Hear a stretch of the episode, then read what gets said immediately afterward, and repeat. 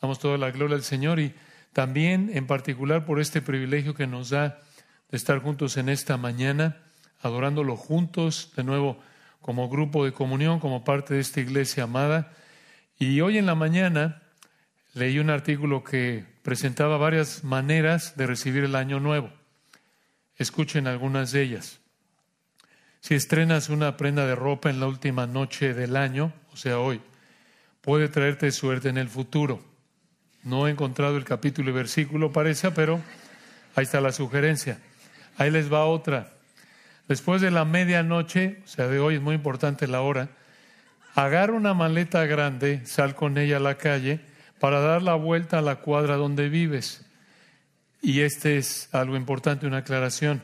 Entre más grande sea la vuelta, más viajarás en el año que empieza. Les confieso que eso hacíamos nosotros como familia cuando no éramos cristianos allá en México y nunca funcionó. Creo que lo más lejos que viajamos fue una hora ahí a Cuernavaca, que está como una hora al sur de la Ciudad de México, pero aquí tienen otra. Esto puede ayudarles a algunos o les da una ilusión. Si barre la casa de adentro hacia la puerta principal hoy, de nuevo, tiene que ser hoy, ¿eh? el 31 de diciembre, vas a expulsar toda la negatividad acumulada durante todo el año. Me encantaría que así de fácil fuera acabar con el pecado, hermanos, pero no es así. Otra más. Si tiras agua fuera de la casa, vas a evitar las lágrimas en el año nuevo. Tampoco encuentro todavía el pasaje para eso. Ahí les va otra. Si comes lentejas después de la medianoche, o sea, en unas horas, en el año nuevo, vas a traer la abundancia y la buena fortuna. No creo. Pero creo que quizás no duermas muy bien por el malestar estomacal. Eso sí lo creo. Y una más. Si quieres que tu familia tenga mucho dinero el año nuevo, ya despertaron ahora sí, hermanos, prepárense. Cuelgue una figura de un borrego detrás de la puerta. Ahí está. Obviamente, ustedes saben que estas son tradiciones basadas en la superstición, son falsas. Si quieres hacerlas como broma adelante, como tú prefieras, ¿no? Pero lo que es una realidad es que no hay mejor manera de abrir el año que con la verdad de la palabra de Dios. Y por eso, en este último domingo del 2023, como todo domingo del año, tenemos el privilegio de abrir su palabra en un pasaje hermoso, un pasaje rico en consuelo, en aliento, repleto de verdades ricas y ese pasaje es Isaías capítulo 54. Isaías capítulo 54. El título de nuestro estudio de Isaías 54 es Israel y consuelo de año nuevo. Israel y consuelo de año nuevo. Aquí en Isaías 54 encontramos una descripción hermosa de la salvación de la nación de Israel. Ahora recuerden, Después de la tribulación futura de siete años de Apocalipsis capítulo 6 al 18, incluso antes de eso, recuerden, después de que el Señor lleve, nos lleve a la iglesia en el rapto, después de eso, en Apocalipsis capítulo 6 al 18, vendrá la tribulación futura de siete años y después en Apocalipsis capítulo 19, el Señor Jesucristo regresará y entonces cumplirá lo que vemos aquí en Isaías capítulo 54. Será entonces que el Señor va a cumplir las promesas que encontramos aquí. Y nosotros como la iglesia también vamos a estar ahí. Vamos a ver estas promesas de Isaías 54 cumplidas cuando el Señor cumpla Apocalipsis capítulo 20 en el reino milenial aquí en la tierra nosotros vamos a estar reinando sobre la tierra también, como dice Apocalipsis 5.10. Esto nos consuela en relación a Israel. ¿Cómo? Estas son promesas de bendición para la nación de Israel. Isaías 54 presenta una lista de promesas de bendición para la nación de Israel en el futuro. ¿Cómo entonces nos consuela esto a nosotros como cristianos? como creyentes de la época de la iglesia. como creyentes de esa época que empezó en Hechos 2 con Pentecostés y terminará en el rapto antes de la tribulación. ¿Cómo nos consuela esto? De esta manera, escucha. La fidelidad del Señor hacia la nación de Israel es una garantía de la fidelidad del Señor a cada promesa de su palabra.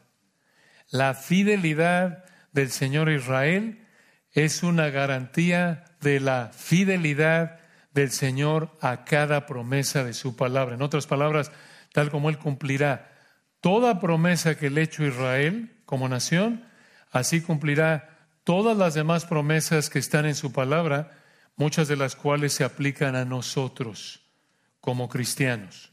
Entonces, aquí en Isaías 54 encontramos seis razones para ser consolados por la bendición del Señor para Israel en el milenio.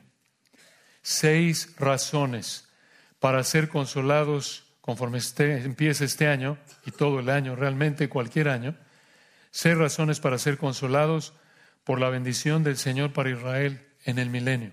Vemos la primera, ahí en Isaías 54, 1 al 3, somos consolados porque el Señor multiplicará a Israel en el milenio. Somos consolados porque el Señor multiplicará a Israel en el milenio. Ahí en Isaías 54, 1 al 3. Ahora, ¿por qué el Espíritu Santo colocó este texto aquí? Es la pregunta que tenemos que hacer cada vez que estudiamos la palabra.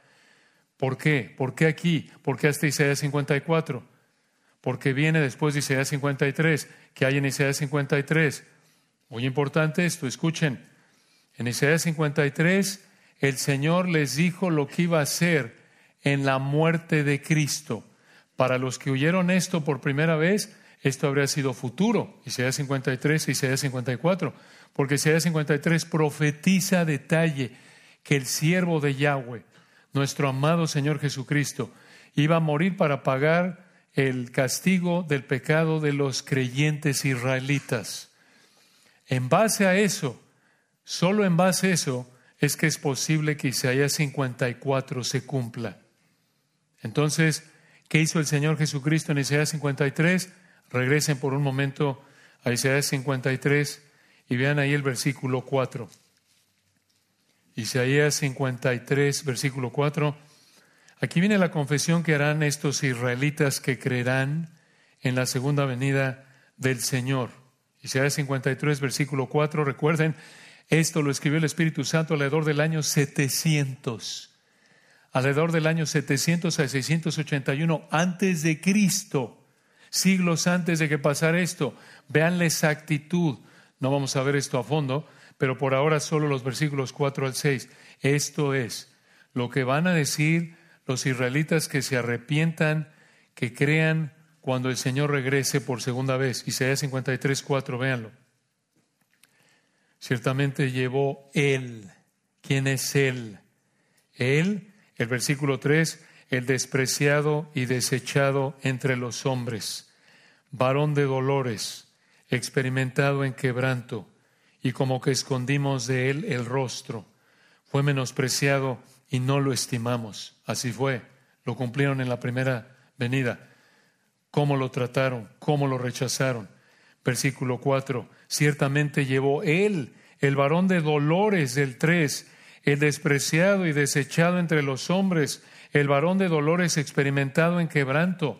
Dice el 4 Ciertamente llevó Él nuestras enfermedades y sufrió nuestros dolores, y nosotros le tuvimos por azotado, por herido de Dios y abatido. En otras palabras, en su incredulidad, antes de esta confesión, los israelitas pensaron que el varón de dolores estaba sufriendo porque Dios lo estaba juzgando por el pecado de él, del varón de dolores. Pero en el futuro entenderán la verdad como lo expresarán en esta confesión entenderán la realidad de que es que Él estaba sufriendo por el pecado de ellos. Y por eso versículo 5 dicen, van a decir, más Él, el varón de dolores, herido. Del hebreo, perforado, hablando de morir. Él, herido, fue por nuestras rebeliones. Esto es por sus actos rebeldes. Observen la razón por la que el siervo fue herido. Por nuestras rebeliones. No culparon a nadie. Nuestras rebeliones. Esto muestra que estos israelitas van a confesar su culpabilidad, van a asumir su responsabilidad, van a reconocer que el problema fueron ellos, nuestras rebeliones, y que el siervo sufrió por sus rebeliones. Y vean el énfasis, versículo 5, mas el herido fue por nuestras rebeliones, molido del hebreo, golpeado hasta ser hecho pedazos, hasta matar, molido por nuestros pecados. Esa palabra pecados aquí del hebreo significa actividades torcidas o malas. Observen, hermanos, el beneficio de lo que en términos teológicos llamamos la muerte penal sustitutiva expiatoria. La muerte del Señor fue penal porque pagó el castigo del pecado de los que creemos en Él. Sustitutiva porque fue por nosotros, fue nuestro sustituto. Expiatoria porque cubrió nuestro pecado. Véanlo, versículo 5, siguiente frase. El castigo de nuestra paz fue sobre Él. Vean el énfasis continuo desde el 4 llevó Él nuestras enfermedades, sufrió nuestros dolores en el 5. Vean la sustitución. El herido fue por nuestras rebeliones, molido por nuestros pecados. Versículo 5. El castigo de nuestra paz fue sobre Él y por su llaga fuimos nosotros curados. Recuerden, esto lo van a confesar esos israelitas en el futuro cuando vengan en arrepentimiento y fe al Señor y confiesen esto. Y esa última frase del versículo 5 es repetida por Pedro en 1 de Pedro 2.24. ¿Y por qué es eso importante? Porque esto aplica a nosotros, los creyentes de la época de la iglesia, el beneficio de nuestro amado Señor Jesucristo, de la muerte de el varón de dolores. Nosotros también disfrutamos de este privilegio como lo disfruta todo creyente genuino a lo largo de la historia. Pero de nuevo, el texto está hablando específicamente de israelitas que van a confesar esto cuando el Señor regrese en la segunda venida.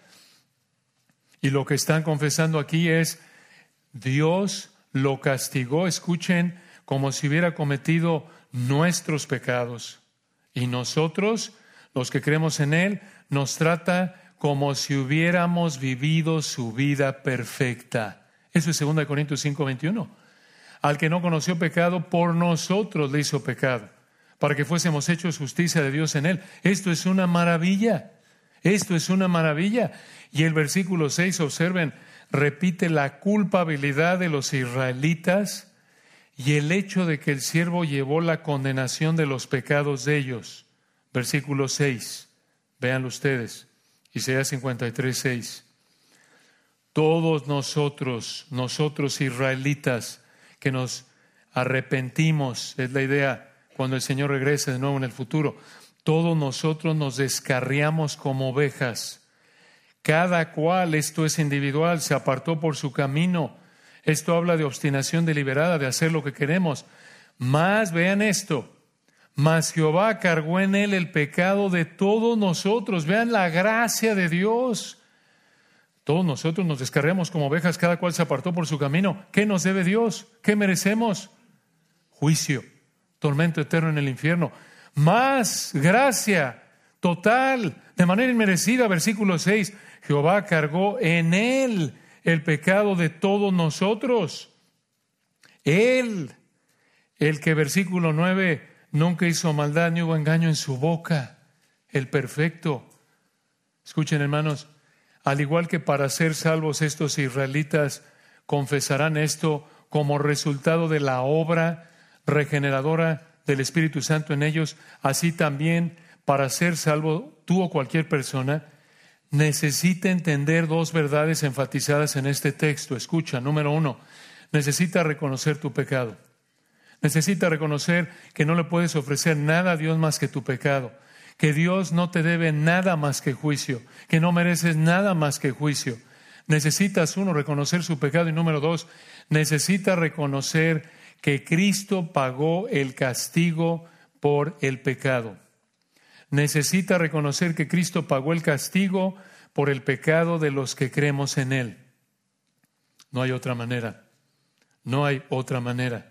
Y de nuevo, esta confesión de Israel sucederá cuando el Señor regrese en Apocalipsis 19 y va a establecer su reino milenial en Apocalipsis capítulo 20 y entonces se cumplirá Isaías 54.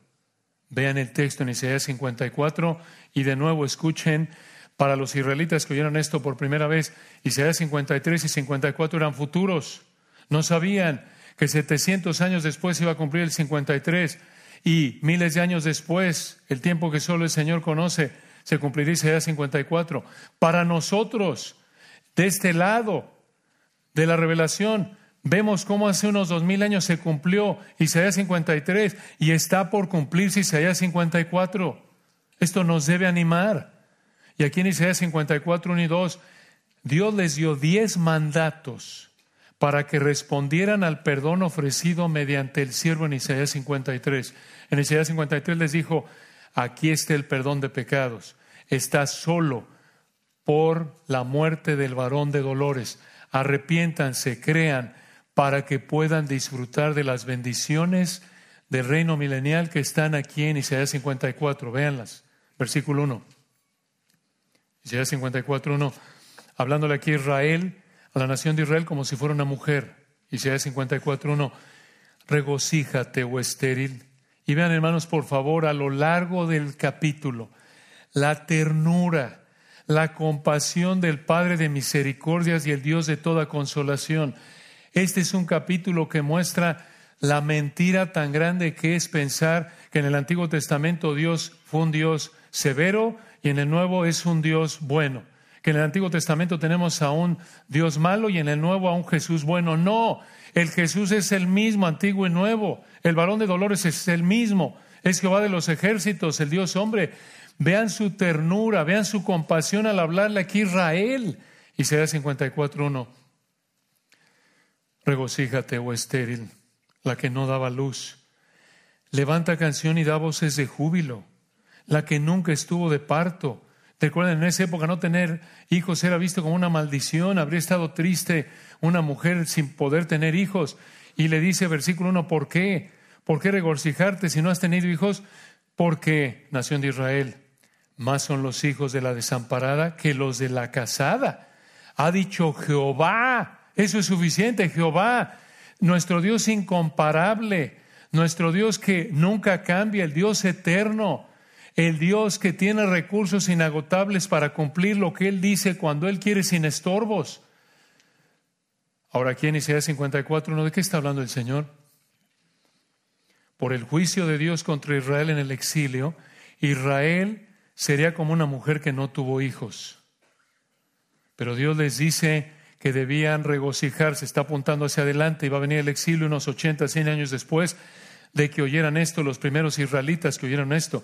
Dios les dice, regocíjense, porque voy a hacer que tengan muchos hijos. Esto es muchos habitantes. Muchos habitantes, siendo esclavos en Babilonia, ¿cómo? Y en Israel, ¿cómo? ¿Cuándo pasará esto? En el milenio. En el milenio, esto lo sabemos por lo que viene en el resto del capítulo y otros pasajes como Isaías 49. Lo pueden revisar más adelante. Isaías 49. Esto los habría motivado a confiar en Él, los habría consolado cuando oyeron estas palabras, los habría motivado a creer en el varón de dolores para disfrutar de esta bendición futura. Esto nos debe motivar a confiar en el Señor y su palabra, hermanos, nunca dejará de cumplirla, ni una jota, ni una tilde, ni la, el detalle más pequeño va a quedar sin ser cumplido. Mateo 5, 18. Y hermanos, en Gálatas 4, 26 y 27. Escuchen esto o pueden acompañarme. En Gálatas 4, 26 y 27 el Espíritu Santo usó a Pablo para aplicar Isaías 54, 1 y lo hizo de esta manera. Gálatas 4, 26. Mas la Jerusalén de arriba, la cual es madre de todos nosotros, es libre, es una analogía, una ilustración, porque está escrito, Gálatas 4, 27 Aquí viene Isaías 54.1. Regocíjate, oh estéril, tú que no das a luz, prorrumpe en júbilo y clama, tú que no tienes dolores de parto, porque más son los hijos de la desolada que de la que tiene marido. No tomamos este texto para interpretar el Antiguo Testamento, no. El Señor quiso, ya dijimos, consolar a esos israelitas. Esa era su intención del autor original, como ya lo explicamos. Debido a Isaías 53, arrepientan, se crean para que disfruten de esta bendición. Eso es lo que Isaías quiso que entendieran. Pero aquí hay una aplicación que el Espíritu Santo presenta a través de Pablo, y es esta, Gálatas 4, 26 y 27. Pablo aplicó Isaías 54.1 para mostrar, escucha, como alguien dijo, que los creyentes somos del cielo y somos libres de la esclavitud y la condenación de la ley. Eso es lo que vemos ahí en Gálatas, por los versículos que vienen antes y después. Entonces, una aplicación para nosotros a través de Gálatas. ¿Quieres ir al cielo después de morir? Es imposible. No puedes. Solo por lo que el Señor Jesucristo es y ha hecho, es posible. Tú no puedes. ¿Quieres ser libre de la esclavitud a tu pecado? Es imposible para ti. No hay técnica, no hay terapia que te libere de la esclavitud a tu pecado. Solo por lo que el Señor Jesucristo es y ha hecho, es posible. ¿Quieres que Dios te perdone y evites el castigo en el infierno eterno que Dios te debe, que tú mereces debido a tu pecado? Es imposible que Dios te perdone. Es imposible evitar el castigo en el infierno eterno que tú mereces. Solo por lo que el Señor Jesucristo es y ha hecho es posible. Solo por lo que el varón de dolores, aquel que nunca hizo pecado ni se halló engaño en su boca, ha hecho es posible. Y la única manera de beneficiarte de los méritos de Cristo, de su vida perfecta, su muerte sustitutiva penal, es mediante la fe arrepentida en Él. No hay otra manera. No hay otra manera. Ahora, observen el versículo 2. Regresemos a Isaías 54, 2. El Señor aquí le siguió hablando a la nación de Israel y les dijo esto. Ensancha el sitio de tu tienda y las cortinas de tus habitaciones sean extendidas. No seas escasa en el hebreo, no te refrenes. Alarga tus cuerdas y refuerza tus estacas. ¿De qué está hablando este manera de campamento? Bueno, hay que entender que en esa época, como lo explica un autor, esto se refiere a la práctica que tenían de coser más pieles de cabra a la tienda en la que vivían para que pudieran vivir más personas en la tienda.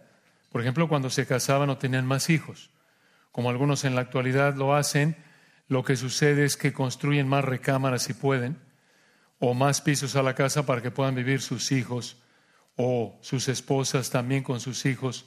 Esto es la esposa de cada hijo, no estamos promoviendo la poligamia, que quede claro, no se oyó muy bien, y sus nietos. Pero bueno, hermanos, ya con, esta, con este entendimiento de la cultura de la época, ya saben cómo decir cuando van a tener un hijo o un yerno, una nuera, vamos a tener que coserle a la tienda. Hay que coserle a la tienda, solo si se puede, claro, porque si vives en condominio de departamento no puedes coserle a la tienda. Y de hecho, en muchos casos es mejor estar lejos de los suegros. Es la verdad, hermanos, con amor a los suegros. Y a veces el yerno y la nuera se ven mejor de lejecitos.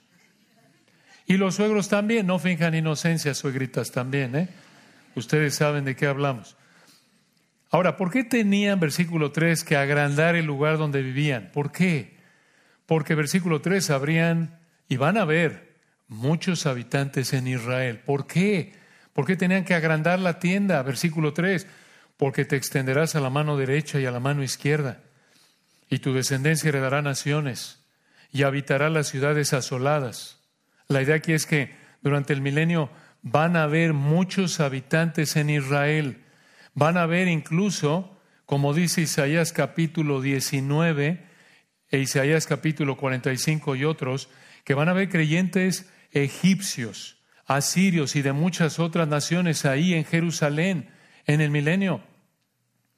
Hermanos, vamos a ver creyentes ahí en el milenio de El Salvador, Honduras, Guatemala, Chile, Argentina, Colombia, Estados Unidos, México, de todos lados, en fin, de todo pueblo, lengua, tribu y nación, de todos. Esto significa que el Señor ha escogido a personas de toda nación para salvarlas. Escucha, No importa cómo se vean antes de ser cristianas. Pueden vivir en un lugar de lujo, manejando un carro de lujo, con un trabajo excelente, verse bien, y van igual camino al infierno que el que vive en la calle y está hundido en las drogas. No lo olvides. Esa es una perspectiva bíblica. Y no importa la nacionalidad, no importa cómo se vean, no importa. Debido a que el Señor ha escogido a personas de toda nación para salvarlas, esto nos lleva a que Él nos mande ir a predicar el Evangelio a toda criatura, ir por todo el mundo y predicar el Evangelio, ¿qué? A toda criatura. No solo a los de allá, no solo a los míos, no. Por eso ofrendamos, por eso vamos a evangelizar, por eso apoyamos y oramos por misioneros a toda nación. Por eso, hermanos, no podemos menospreciar a ninguna persona de ninguna nación. Nada de que, bueno, es que para mí los de esa nación, los de ese país, ¿cómo me cuesta? Si te cuesta, arrepiéntete. No importa, el Señor tiene escogidos en toda lengua, pueblo, tribu y nación. No importa. No importa lo que hizo tu tatarabuelito, lo que le hicieron a tu tatarabuelito, el tatarabuelito de los chinos y de los... Eso no importa. Son tonterías. Todos necesitamos el Evangelio. Todos somos pecadores. Y la única manera de ser salvos es a través de los méritos de Cristo. Y el amado Señor Jesucristo ha escogido salvar a pecadores de toda nación. Y eso lo refleja otra vez la población del milenio. Esto nos motiva, hermanos. Recordemos, para esto nos dejó primordialmente el Señor en la tierra. Empieza el 2024, recuerda, tu meta primordial no es tener salud, hacer ejercicio, pararte temprano, leer tu Biblia incluso. Tu meta primordial tampoco es trabajar duro, tu meta primordial no es tener más dinero, no, tu meta primordial es evangelizar en términos humanos. Claro, hay medios que fortalecen esa, esa meta. Te congregas para servir a la iglesia, para que el Señor te use para edificar a la iglesia, pero al final, hermanos, recuerden, la razón primordial por la que el Señor nos ha dejado en la tierra es para evangelizar. Es para evangelizar. Y es un privilegio que aquí donde el Señor nos ha colocado hay gente de tantas naciones no solo en este grupo de comunión, sino en el lugar donde vivimos. Ves gente de tantas naciones. Así que eso contribuye a los propósitos del Señor para los habitantes del milenio. Entonces, aquí en Isaías 54 vemos seis razones para ser consolados por la bendición del Señor para Israel en el milenio. Vean la segunda, versículo 4. Somos consolados porque el Señor no avergonzará a Israel en el milenio somos consolados porque el Señor no avergonzará a Israel en el milenio. Ven el versículo 4, le sigue hablando. Ven la ternura del Señor, hermanos. El Dios de toda consolación le habla a Israel como si fuera una mujer. Le dice, versículo 4, no temas, pues no serás confundida. O en el hebreo, no serás avergonzada. Y no te avergüences porque no serás afrentada, o en el hebreo, no serás objeto de desgracia, sino que te olvidarás de la vergüenza de tu juventud y de la afrenta de tu viudez no tendrás más memoria. La idea aquí, en el versículo 4, es que la nación de Israel va a ser tan bendecida en el reino milenial que todo lo que sufrió en toda la historia por su pecado lo olvidará. El Señor va a bendecir al el Señor va a bendecir a Israel en el milenio a tal grado que Israel va a olvidar todo lo que sufrió cuando fue atacada, robada, masacrada, violada, esclavizada por tantas naciones debido al pecado de Israel. Esto es algo de la misma idea de Romanos 8:18. Allá en Romanos 8:18 recuerdan Pablo dijo, pues tengo por cierto que las aflicciones del tiempo presente no son comparables con la gloria venidera que nosotros ha de manifestarse. Todo lo que está sufriendo, todo lo que ha sufrido en estos años, sea por salud, sea por problemas en la familia, sea por lo que sea, que al final la raíz es el pecado, no se compara en tiempo y calidad con la gloria que te espera en el cielo si tú eres un creyente genuino. Debemos mantener esta perspectiva. Que el Señor nos ayude a estar concentrados en la gloria que nos espera, no en el sufrimiento temporal que enfrentamos hoy.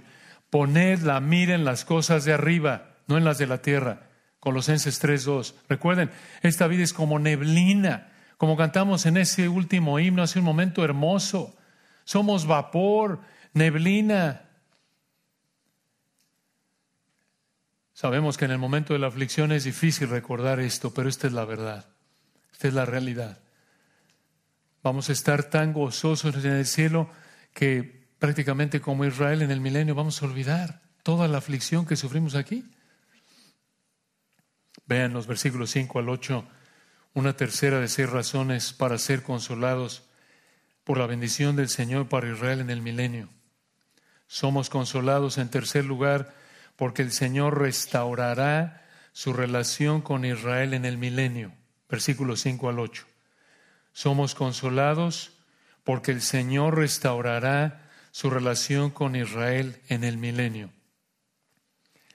¿Qué garantiza el versículo 4. ¿Qué garantiza que Israel olvidará en el reino terrenal futuro su sufrimiento pasado? Respuesta, que Israel es la esposa de Jehová. Versículo 5. Dice en el 5, porque tu marido es tu hacedor. En otras palabras, el que los creó. Jehová de los ejércitos, ese nombre hermoso que destaca que Dios controla cada detalle de su creación para cumplir sus propósitos. Él tiene la capacidad de cumplir lo que dice aquí. Y lo vemos porque Él los creó. Él controla todo. Dice el versículo 5, Jehová de los ejércitos es su nombre y tu redentor. Esto es, Él os va a traer una relación correcta consigo mismo. El santo de Israel. Esto es el único Dios vivo y verdadero, el único apartado del pecado perfecto, el Dios de Israel. ¿Cómo no se va a cumplir esto?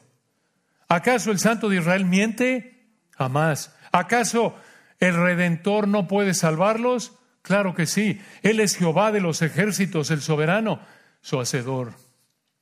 Él tiene recursos más que suficientes, tiene recursos en exceso, tiene poder infinito. Esto no es nada para él. De hecho, lo dijo Jeremías en Jeremías 32, recuerdan, Ah, Señor Jehová, aquí que tú hiciste los cielos y la tierra y no hay nada que sea difícil para ti. Si crear todo de la nada, solo hablando, no es difícil para Dios, ¿habrá para Él alguna cosa difícil? No, hermanos, por supuesto que no. Y ven al final del 5 una descripción del Señor hermosa. Dios de toda la tierra será llamado.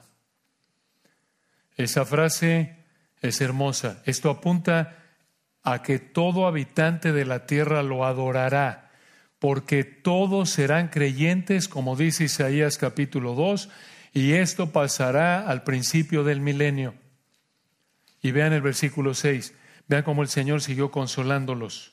En el 6, porque como mujer abandonada y triste de espíritu te llamó Jehová, y como a la esposa de la juventud que es repudiada, dijo el Dios tuyo. Vean esta diferencia hermosa entre un momento breve, corto de juicio y compasión grande y eterna en el 7, por un breve momento te abandoné, pero te recogeré con grandes misericordias o grandes compasiones. En el 8, con poco de ira o inundación escondí mi rostro de ti por un momento, pero con misericordia o en el hebreo amor leal, con misericordia eterna tendré compasión de ti. Dijo otra vez, Jehová tu redentor, el que los iba a rescatar para que estuvieran en una relación correcta con Él.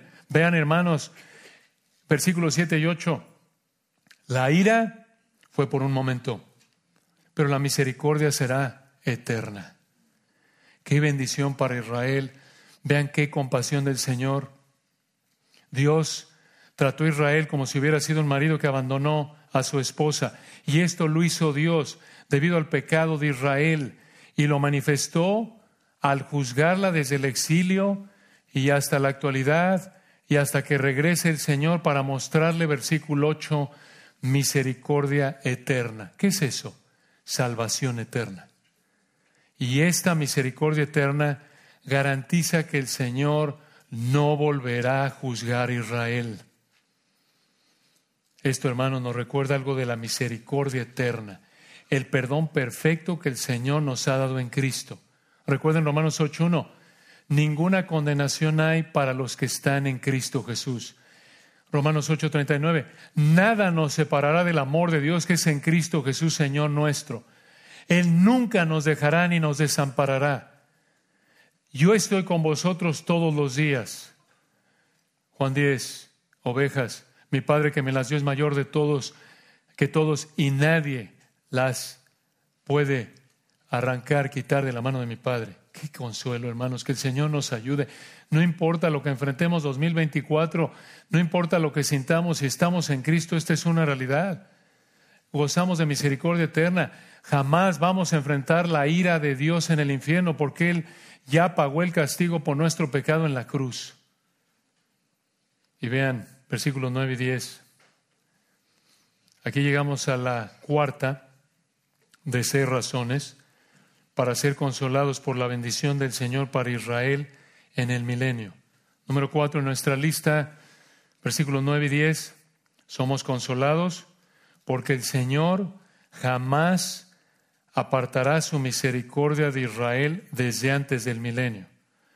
Somos consolados porque el Señor apartará, jamás apartará su misericordia de Israel desde antes del milenio. Este es cuando Él regrese. Véanlo en el 9. Versículo 9.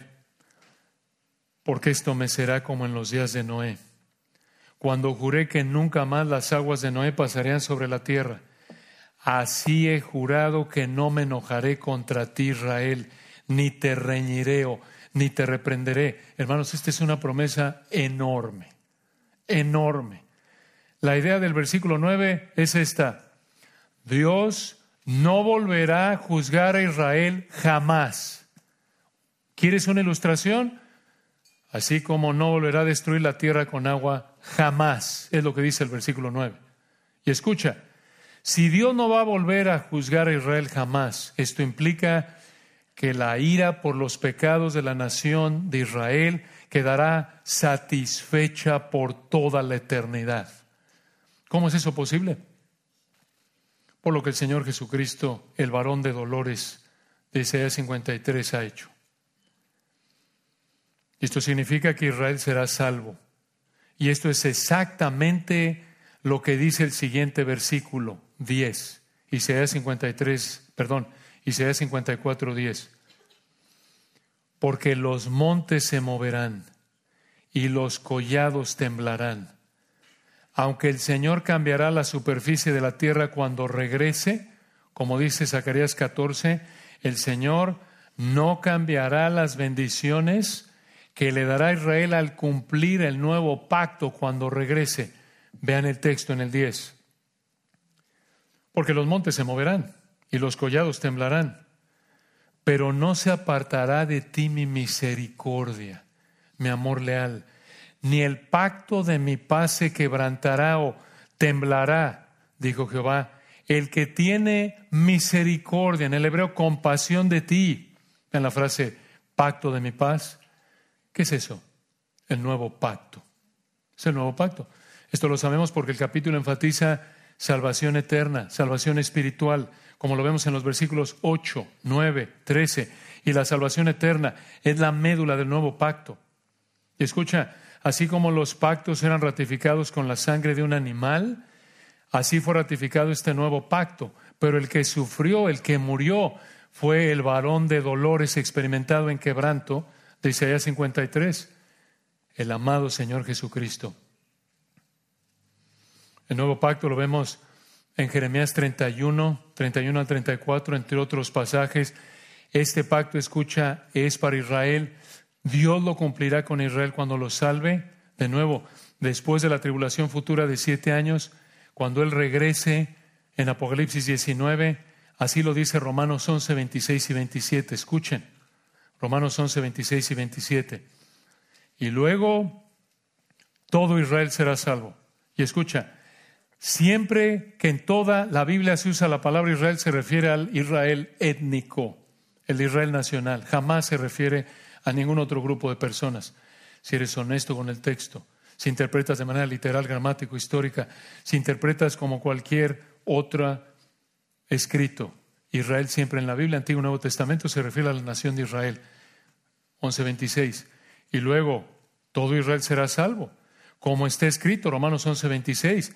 Vendrá de Sión el libertador, este es el Señor Jesucristo en su segunda venida, que apartará de Jacob, este es Israel, la nación, apartará de Jacob la impiedad. ¿Cómo va a quitar su pecado? Versículo 27, Romanos 11, 27. Y este será mi pacto con ellos cuando yo quite sus pecados. Ese es el nuevo pacto, el nuevo pacto. Entonces, como lo vemos en Ezequiel capítulo 36, esto va de la mano con que el Señor lleva a Israel de regreso a la tierra que les prometió. Ahora, ¿en qué consiste ese nuevo pacto? ¿De qué trata? ¿Qué es? ¿Qué le prometió Dios a Israel en ese nuevo pacto? Podemos resumirlo en cuatro bendiciones. Cuatro bendiciones que vemos en Jeremías 31, 31 al 34 y Ezequiel 36, 27. Cuatro bendiciones que vamos a tratar de resumir en una palabra. Primera, regeneración. Regeneración, esto es, Dios les va a dar una nueva naturaleza a los israelitas, un deseo nuevo por anhelarlo, por amarlo y odiar su pecado. Pero no solo regeneración, sino también en segundo lugar, relación. Relación, ¿qué es eso? Van a tener una relación personal íntima con el Señor. Y además de uno, regeneración, dos, relación, tres, remoción. Remoción. Esto es, Dios les va a perdonar sus pecados de manera permanente. Y, número cuatro, no solo regeneración y relación y remoción, sino también habitación. Perdón, no había una R al principio ni una acción al final para que rimara. Si se les ocurre una, nos dicen habitación, para ayudarles a recordar. ¿Qué es eso de habitación? Les dará su Espíritu Santo para que viva dentro de ellos. Increíble. ¿Y qué hay de nosotros? La iglesia, esto es para Israel, correcto. ¿Qué hay de nosotros, la iglesia? En 1 Corintios 11 vemos que aunque no somos la nación de Israel, Dios en su gracia le concede a la iglesia participar del nuevo pacto. Recuerden, la iglesia, somos el grupo de creyentes, el cuerpo de Cristo que nació en Hechos 2 en Pentecostés y estará aquí en la tierra hasta el rapto, cuando el Señor nos llevará antes de la tribulación de siete años. Entonces, hermanos, cada vez escuchen que celebramos la cena del Señor. Recordamos que el Señor nos ha hecho partícipes del nuevo pacto. Por eso recuerdan, esta copa es la copa en mi sangre. Esta es la sangre del nuevo pacto que por muchos es derramada. ¿Se acuerdan? Entonces, cada vez que celebramos la cena del Señor, celebramos la bendición de participar del nuevo pacto. ¿Qué es el nuevo pacto? Recordamos que el Señor nos ha regenerado. Disfrutamos de regeneración, esto es, por eso amamos al Señor, amamos la santidad y aborrecemos el pecado. Y también debido a que esto es, de nuevo, es lo que nos debe, debemos recordarlo en la cena del Señor. No lo recordamos, obvio, porque a lo mejor es mucho y se nos olvida, pero es tanto lo que nos ha dado el Señor. Regeneración y nos ha dado relación. Por eso podemos llamarlo Abba Padre. Tenemos una relación íntima con Él. Y debido a que nos ha hecho participantes del nuevo pacto, entonces disfrutamos de la regeneración por la obra del Espíritu, relación íntima con Él, remoción. Esto es, ha perdonado nuestros pecados para siempre. Por eso, ninguna condenación hay para los que están en Cristo Jesús. Y encima de eso, habitación. Vosotros sois el templo del Espíritu. Qué increíble. Qué bendición de bendiciones, hermanos. No hay otra bendición más grande que esta. No importa lo que el Señor haga en tu vida en el 2024, si tú estás en Cristo, esto no cambia. Nada nos separará del amor de Dios que es en Cristo Jesús, Señor nuestro. Esto es lo más importante en la vida de un ser humano. ¿Te das cuenta? Disfrutar de regeneración, una relación íntima con el Creador, el único Dios vivo y verdadero, y encima de eso, nos ha perdonado nuestros pecados para siempre y vive en nosotros, Cristo en vosotros, la esperanza de gloria. No importa cuánto dinero ganes o pierdas en el 2024, te enfermes o no, esto es lo que importa. Esto es lo que vale, hermanos. Esto es lo más importante. Si tienes esto, tienes todo. Somos coherederos con Cristo, hermanos. No olvidemos esto, que el Señor nos ayude en medio de la aflicción, en medio de la prosperidad, a no olvidar esto. Esto es lo que importa. Y oramos por eso, regresando al punto de hace un momento. Oramos que el Señor nos dé oportunidades y nos esforzamos para predicar el Evangelio, que es poder de Dios para salvación a todo aquel que cree, para que los que creen, también el Señor, por la obra de su Espíritu, los haga participantes del nuevo pacto. Esto es lo que anhelamos. Esto es lo que importa. Vean aquí en los versículos 11 al 14 la quinta de seis razones para ser consolados por la bendición del Señor para Israel en el milenio. Somos consolados porque el Señor salvará a Israel en el milenio. Versículos 11 al 14. Somos consolados porque el Señor salvará a Israel en el milenio. Versículos 11 al 14.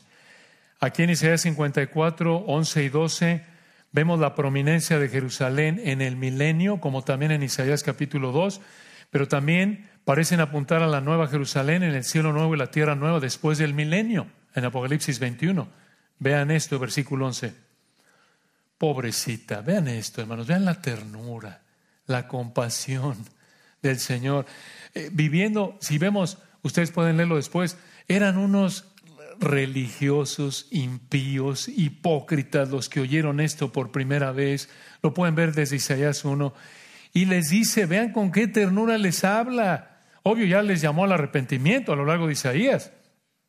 Ya les dijo cuál es la solución para su pecado y para disfrutar de estas bendiciones en el capítulo 53. Y ahora les dice, vean esto, Isaías 54, 11, les sigue hablando como una mujer pobrecita, fatigada con tempestad, sin consuelo. Hermanos, un recordatorio al margen, una aplicación al margen. Nadie entiende mejor el sufrimiento humano como el varón de dolores. A lo mejor nadie a tu alrededor en términos humanos entiende lo que estás viviendo, pero nadie lo entiende mejor que el varón de dolores. Él fue tentado en todo según nuestra semejanza, pero sin pecado. Lo entiende porque lo vivió. Fue experimentado en quebranto, lo vivió en carne propia, además él es él lo sabe todo. Él lo sabe todo. Aún está la palabra en nuestra boca y aquí Él lo sabe todo. Y dices, esto es que nadie ora por mí. No te preocupes. Tienes una cadena de oración potente. El Espíritu Santo intercede por ti y el Hijo intercede por ti a la diestra del Padre, Romanos 8. ¿Qué más? Si nadie sabe lo que estás viviendo y no te pongas ahí de soberbio como tendemos a hacerlo de víctima, es que nadie de la iglesia me llama. Nadie ora por mí. Sí, se te olvidó. El Espíritu intercede por ti y el Hijo intercede por ti. Y el Dios de toda consolación, el Padre de misericordias, oye y contesta las oraciones del Hijo y del Espíritu Santo porque son los únicos que siempre oran de manera perfecta, el Espíritu Santo y el Hijo, y siempre conforme a la voluntad del Padre. ¿Qué ánimo es ese, hermanos? Que aunque estemos ahí en un rincón y nadie sepa lo que estamos viviendo, si estamos en Cristo, Él sabe, Él entiende, Él ora por ti continuamente. El Espíritu ora por ti viviendo en ti y el Hijo ora por ti estando a la diestra del Padre. ¡Qué ánimo! Entonces, versículo 11, pobrecita, de nuevo ven el consuelo, fatigada con tempestad, sin consuelo. He aquí que yo cimentaré tus piedras sobre carbunclo se refiere a un tipo de cemento duro, quizás negro, y sobre zafiros te fundaré. Hablando de nuevo de Jerusalén, aquí, sí Israel, pero aquí personificada en Jerusalén. Versículo 12, tus ventanas pondré de piedras preciosas. Ahí tienes un proyecto de remodelación de Año Nuevo. No nos hagan ideas, hermanas. Ventanas de piedras preciosas no acaban en la bancarrota. Versículo 12, tus ventanas pondré de piedras preciosas tus puertas de piedras de carbunclo, esto es una piedra preciosa, y toda tu muralla o muro pared de piedras preciosas. Y versículo 13 vuelve a apuntar a la salvación eterna de los israelitas en el milenio, véanlo, en el 13. y todos tus hijos serán enseñados por Jehová. Estas son palabras del nuevo pacto, como vemos en Jeremías 31. Esto apunta a que Dios lo hará, será su obra soberana.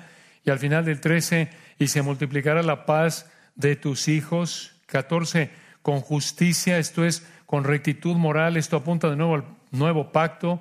Serás adornada, estarás lejos de opresión porque no temerás y de temor porque no se acercará a ti. Esa frase, véanla en el 13, serán enseñados por Jehová. La aplicó el Señor en Juan 6:45 para enseñar que solo Dios puede hacer que alguien entienda y cree en el Evangelio para salvación. Así lo dijo, escuchen, en Juan 6:45. Escrito está en los profetas, Juan 6:45, y aquí viene, aquí viene la cita de Isaías 54:14 en Juan 6:45. El Señor Jesucristo dijo, escrito está en los profetas, y serán todos enseñados por Dios. Así que todo aquel que oyó al Padre y aprendió de él, viene a mí. ¿Qué es esto? Si has entendido quién es el Señor Jesucristo y has creído en Él para salvación, es solo por una razón. Porque Él te ha dado la capacidad sobrenatural de entender y creer en el Evangelio. Así tiene que ser porque no hay justo ni a un uno, no hay quien entienda, no hay quien busque a Dios. Si el Señor no nos da la capacidad de entender y creer en el Evangelio, no podríamos hacerlo. Somos impotentes e incapaces para hacerlo. Y esto debe motivarnos a agradecerle por su gracia y también a seguir orando por los que no conocen al Señor y a corresponder en santidad a Él y orar por los que no conocen al Señor y pedirle que les conceda escuchar, entender y creer en el Evangelio para que sean salvos. Solo lo puede hacer. Y vean finalmente, para terminar, esta es la última de seis razones para ser consolados por la bendición del Señor para Israel en el milenio. Número seis en nuestra lista, versículos 15 al 17, somos consolados porque el Señor protegerá a Israel en el milenio. Somos consolados porque el Señor protegerá a Israel en el milenio. Isaías 54, 15. Dios le dice a Israel, si alguno conspirare contra ti, lo hará sin mí. Y escucha, si Dios no apoya a la persona, no se puede hacer. Porque si Jehová no edificar la casa, en vano trabajan los que le edifican. Versículo 15, el que contra ti conspirare delante de ti caerá. ¿Por qué? Porque lo hará sin él. Porque Dios no está detrás de eso, porque ya no hay juicio. Versículo 16. He aquí que yo hice al herrero que sopla las ascuas o en el hebreo carbones en el fuego y que saca la herramienta para su obra. Y yo he creado al destruidor para destruir. Vean su control soberano y vean cómo aplica su control soberano. Versículo 17 aquí. Ninguna, a ti Israel, en el milenio, ninguna arma forjada contra ti prosperará y condenarás toda lengua que se levanta contra ti en juicio. Esta es la herencia de los siervos de Jehová y su salvación, esto es su justificación. Esto muestra que han sido declarados justos. Su salvación de mí vendrá, Dios lo va a hacer de nuevo, dijo Jehová. Cuando el Señor regrese e inaugure su reino terrenal milenial, Él salvará a la nación de Israel y la protegerá de todo enemigo. Entonces, hermanos, todo el sufrimiento que está enfrentando la nación de Israel en la actualidad es temporal. Es exactamente el cumplimiento de lo que el Señor ha dicho en su palabra que va a pasar, porque desde Lucas 21, 24 dijo, Jerusalén será hollada por los gentiles hasta que los tiempos de los gentiles se cumplan. ¿Qué es eso? Desde la época de la cautividad babilónica y hasta que el Señor regrese, la nación de Israel está bajo juicio. Pero no es el fin, es temporal, es temporal. Y ver que el Señor está cumpliendo su escritura en la nación de Israel hoy nos debe recordar que también la cumplirá en el futuro junto con cada promesa que ha escrito en su palabra. Escucha, así como cumplió al pie de la letra Isaías 53, así cumplirá al pie de la letra Isaías 54. Y esto nos debe animar, nos debe fortalecer. Gracias por su, a Él por su palabra maravillosa que nos fortalece mediante el poder de su Espíritu bendito quien vive en nosotros. Oremos. Padre, te alabamos, qué hermoso texto. Gracias por tu palabra. Nos enseña, nos redarguye, nos corrige, nos instruye. Perdónanos, Señor, somos como los discípulos en los evangelios, hombres de poca fe. Qué, qué vergüenza, Padre. Con qué facilidad olvidamos que hemos sido bendecidos con toda bendición espiritual en los lugares celestiales. Impresionante, Señor, perdona nuestra incredulidad, nuestra carnalidad, la facilidad con la que cedemos a la tentación. Ayúdanos, Padre, por tu gracia, seguir cultivando una mente ocupada por tu palabra bendita, para que tu Espíritu bendito nos controle y vivamos de una manera que es digna de ti, en la medida de lo posible en esta condición caída.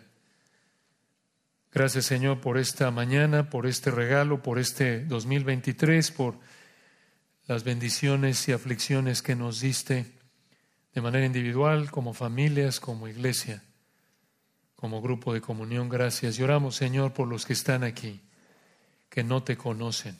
Llévalos, Padre, te rogamos a entender que tú eres el varón de dolores, que tú nunca hiciste maldad ni hubo engaño en tu boca, que la única manera en la que tú los aceptes es que reconozcan que se han descarriado, que son pecadores, que son responsables, dignos y merecedores del infierno eterno, mas tú en tu compasión infinita les ofreces perdón de pecados, porque tú cargaste en el varón de dolores el pecado de todos los que creemos en ti. Gracias Señor por esta mañana. Damos la gloria a ti en Cristo Jesús. Amén.